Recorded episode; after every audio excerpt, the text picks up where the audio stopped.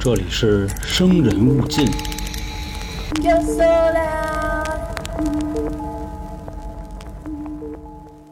宫崎勤事件的下半部分来了啊，朋友们，欢迎收听由春点为您带来的《生人勿近》，我是老航。在节目的开头呢，还是跟大家说啊，十一月二十九号，三角铁呢发布了一期新的节目，标题是啊，美食探店博主的话，现在还能信吗？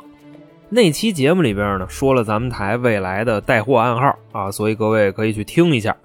收听的方式呢，您就直接在喜马拉雅搜索“三角铁”啊，找到这期节目就可以了，行吧？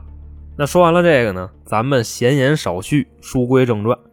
上文书咱们讲到啊，一九八九年的七月二十三号，祁玉县的警方啊逮捕了一个人，这个人呢叫宫崎勤，原因啊是他在街上诱骗了一个小女孩，开着车呀拉到了几百米以外的地方，给人扒一光眼子，拿相机跟那拍。当时呢，这个小女孩的父亲啊追过来了，就把这人给揍了，又恰巧被当地的巡警看见，就给他抓了。到了警局呢，也都是按规矩办的啊，那审讯呗。不过这个时候啊，所有的警察谁也没往那儿想，就觉得这人啊可能就是一个普通的猥亵少女。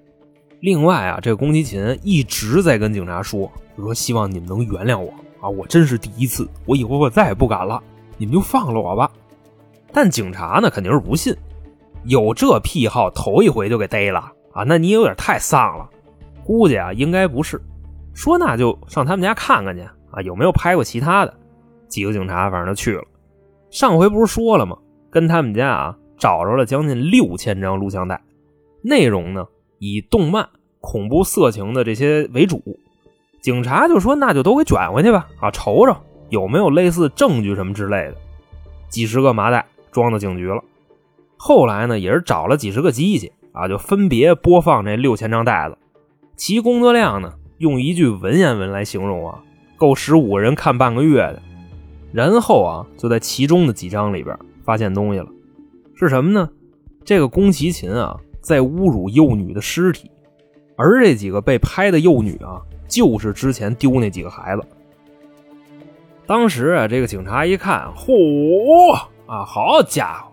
原来在这一年多之内，连续诱拐四名幼女，并将其杀害的凶手啊，我们苦苦找了一年，就这个逼人，感情就是他呀。这回算行了啊，可算找着这人了。说那就查查吧，具体怎么回事？其实啊，要说到他为什么杀人，或者说他为什么专挑这些小女孩下手，就要说到这个人的一个生平过往了。宫崎勤这个人跟很多的连环杀人犯还不太一样。他的童年啊，并没有什么阴影，不是说他父母啊对他怎么怎么不好，不是那意思。他是有先天性残疾，就这个人呢，他算一个早产儿啊，差不多就是他母亲怀他八九个月就出生了。你像正常人啊，基本上都是十月怀胎啊，他这早一个月。当时生出来啊，下地一过秤，就收破烂那杆秤啊，放那托盘里一摇四斤半。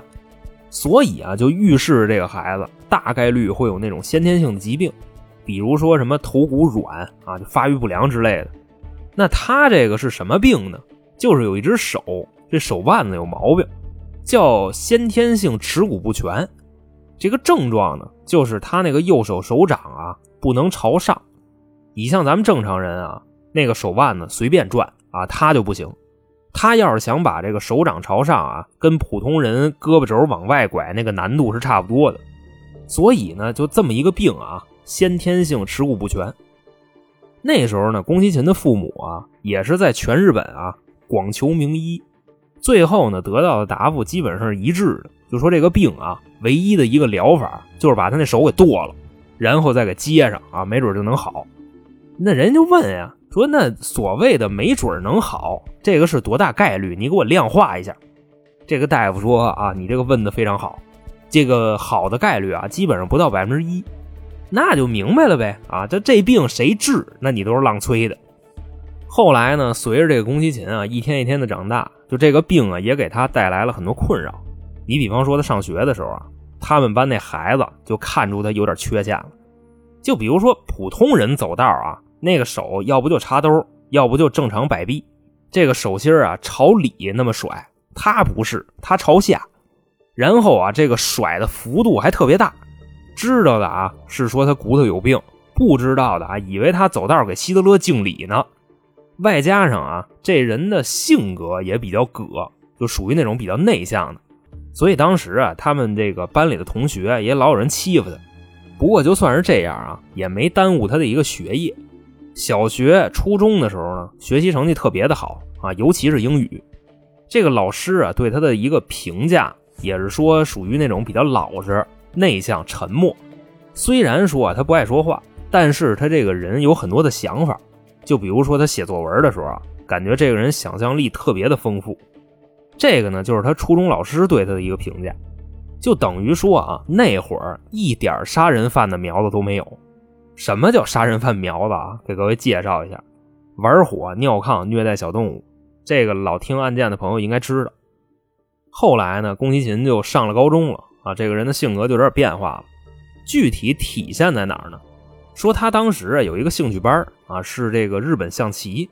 班里的同学呢，有的人就说啊，说这人平时挺正常的，就别跟他一块玩但凡啊，他要是输了，就自己跟那生闷气，等于说啊，就这人有点输不起。说有一回啊，下棋他就输了啊，直接拿那木头棋盘，外加上桌上那车马炮啊，仨子摞一块照自己脸上就开始歇。问他怎么回事啊，他还跟那骂街。这同学呢就劝他说：“你别生气了，咱再来一盘呗。”宫崎勤这时候啊，大概率就会说：“啊，我敲你爸，你等着的啊，我回去苦练，我给你们家都吃了。”就这样啊。久而久之，也就没人再跟他玩了。另外，说完了这个同学的评价啊，再说说他们家人。反正出了这事儿以后啊，那就如实说呗，还要什么脸呀？就说宫崎勤这个人啊，不正常啊，怎么呢？偷看他姐洗澡，后来啊，这个事儿被他母亲给发现了，说了他几句，他呢也不乐意啊，他把他母亲给打了，就这么个玩意儿。就别看他安安静静的一个人啊，这脑子里是真有活。而且呢，说那时候上学挨欺负，跟他爸说啊，是因为自己残疾，所以才挨欺负，让他爸带他看病去。他爸就说呀，说大哥小时候带您看过啊，人家说这成功率太低了，看不好就得截肢。宫崎勤说，那我不管啊，你不给我看，你就不拿我当人。也是因为这个事儿啊，就反正他差不多上大学的时候，跟家里人的关系就完全崩了。但是啊，他们家也有跟他好的人啊，这个人是他爷爷。也不知道为什么，就可能是隔辈亲啊，就由他怎么胡来，爷爷都惯着他。也就是我刚才说的这些啊，导致他变成了一个什么人呢？最开始呢是内向，现在啊可以说是有点孤僻了。所以他后来的唯一爱好啊就是看动漫。他觉着啊，就只有动漫里的这些人物才是他的朋友，因为这些人不会瞧不起他，不会欺负他。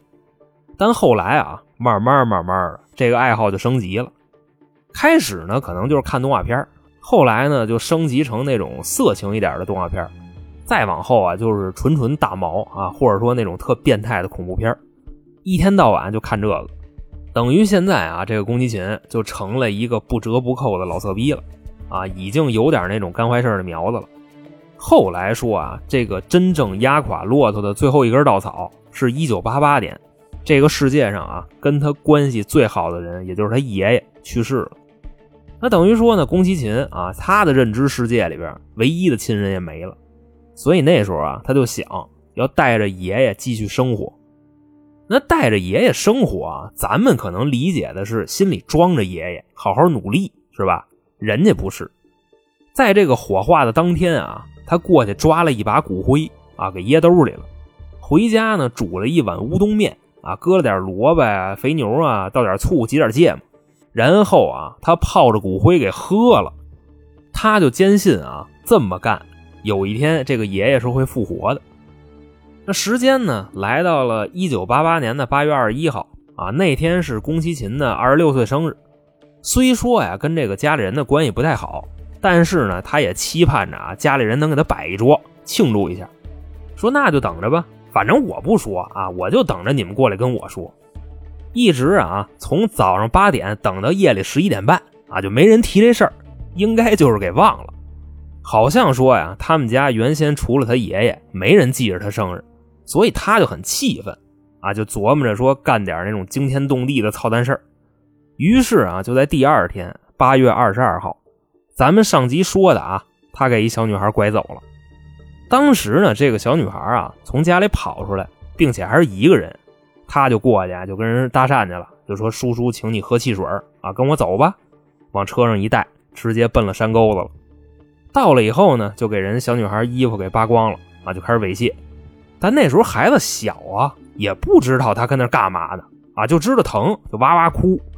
宫崎勤呢一看啊，就说：“你喊这么大声，再给人招来，干脆啊，把这心一横，把这小孩就给弄死了，然后接着辱尸，并且啊，在旁边还架了一机器，把干的这些事儿啊，就都给录下来了。”反正当时啊，审讯他的警察就一听这话啊，也是好几脸懵逼。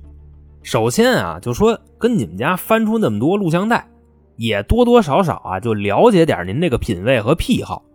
另外说呢，你们家也挺有钱的啊，你这人性格也比较隔路，没人愿意搭理你。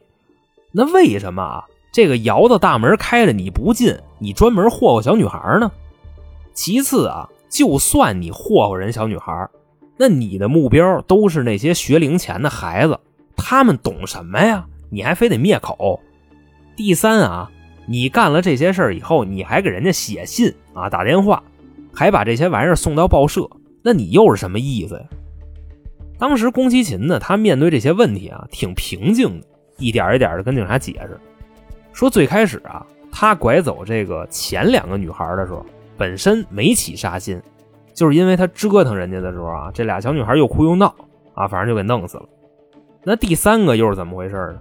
是往这个郊区拉的时候啊，发现他手有毛病，人笑话他来着啊，就给人弄死了。最后一个啊，也就是死的最惨那个，让他给分尸了。理由呢是在他车上拉一裤兜子啊，弄得满处都是，所以就给人分尸了。那这个呢，也就是回答了他为什么杀人。那刚才还剩俩问题呢啊？为什么猥亵小女孩和给人家写信是吧？其实啊，跟咱想的差不多。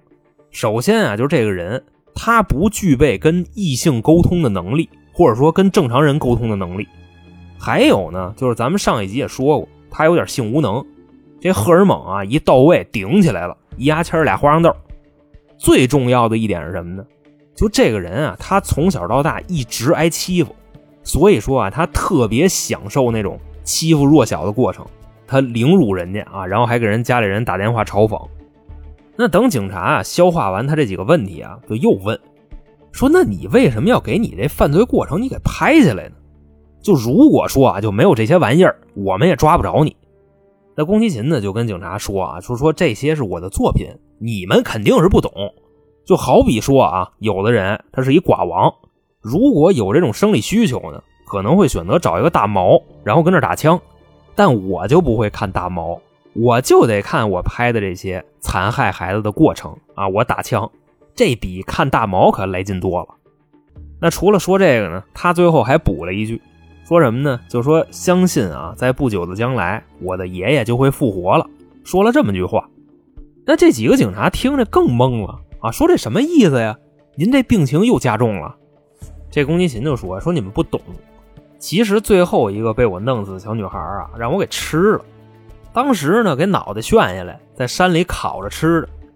因为之前啊，我看过一个动画片那里边就说了啊，杀个人，然后吃他几口肉，就可以向神明许愿，让原先死去的人复活。警察一听这个呢，也挺新鲜的啊，说跟他们家呀之前也找着过类似的录像。”就宫崎勤啊，在里边录啊，跟个大仙似的，自己跟家跳大绳，就哇啦哇啦哇哇，就这样，那就明白了啊，他当时干嘛呢？说那既然是复活仪式是吧？那为什么就把最后一个吃了？之前的怎么不吃？宫崎勤说：“这我最近刚学的啊，也不哪个动画片里有这个。反正各位听我这个描述啊，就是这个人在受审的时候，基本上就这么一个状态，疯疯癫癫的。”所以现在呢，想要给他定罪啊，就该到哪步了？精神鉴定。如果他被查出来有精神病啊，那这事儿可就不好说了。你像日本，咱们都知道，对这个少年犯比较宽大，是吧？因为咱们之前说那个日本十大变态案件里边，有六七个都是未成年罪犯，基本上啊判个十年二十年，表现好点啊减刑能减一半，三十出头就回归社会了。那么说，对少年犯这样啊，对精神病什么样的，比那个还宽大。可以说啊，就是你今天确诊，明天就回家啊，那检查呗。反正啊，他可千万不能是精神病，要不待不了几天就放了。那现在呢，就准备给他做这个精神鉴定啊，这个过程也挺有意思的，就是几个大夫啊，给他带进一个浴室，那个浴室里边呢有浴缸，把这个浴缸啊拿水灌满了，旁边呢放一个盆儿，还有一个勺，就跟他说说你把这个浴缸给清空，你们猜他选哪个？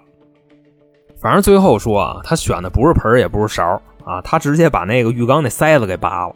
反正咱就说这意思啊。精神病鉴定结果不是非黑即白的，说你是你就是，说你不是你就不是，不是那样。鉴定结果都是那种长篇大论的啊，让法院根据里边的内容去量刑。反正咱们要说的话，就挑几个重点就行了。宫崎勤啊，第一次鉴定结果，首先啊，这个智力是没有问题的，并且呢，患有一定的被迫害妄想症，但是啊，他不属于精神分裂。由于啊，这个身体的残疾。给自己带来了些许的精神损伤，也不构成精神病，等于就说这个孤僻啊，他不算病，就算毛病，没有正常跟异性沟通的能力，所以他会把这个动画片里的女性角色当成自己的伴侣，甚至啊去欺负这些小女孩，因为只有这样啊，他才能得到满足。咱之前不是说了吗？啊，跟自己家偷看他姐洗澡，后来他母亲过来说的，他给他妈打了。反正也就是在家里这样啊，他出了门了，他都不敢跟人说话。等于这次的鉴定结果算什么呢？就这个人有自主的民事行为能力，那就甭说了，那给法院吧。到了一九九零年的三月三十号啊，宫崎勤案一审开始，你就看这个法庭啊，旁听席上这已经坐满了，那满到一个什么地步呢？说这间屋子啊，最多能容纳二百人，挤进来一千多个人。啊，那坐满了就往凳子底下塞呗，什么台上啊、过道啊、那个暖气片后边啊，都塞满了。这脑袋顶上啊，电扇都挂着好几个，恨不得这法官啊都快没地儿待了。不过实话实说啊，这次开庭他没死，虽说啊是判了个死刑，但宫崎勤呢跟他那律师啊坚持上诉。他那律师呢就觉着还有机会啊，万一能给他打成精神病呢，那宫崎勤不就释放了吗？而且啊，咱们老听案子的也比较了解。就是第一次开庭，很少有直接能弄死的，那多少都得证明一下吧。法官呢也就同意了。后来啊，法庭上这帮人就振臂高呼啊，就退票退票啊，反正就说这意思，大家也都不是特别满意。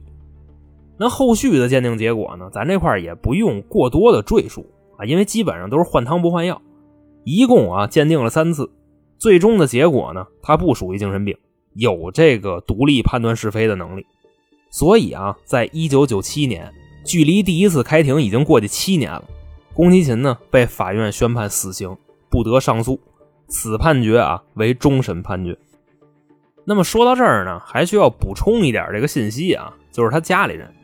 当时呢，他们那个家族啊人还是挺多的啊，几十口子，算一个比较大的家族了。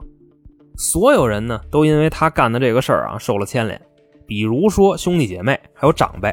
因为那时候都已经参加工作了，基本上啊都给开除了，就因为啊跟他有亲戚关系。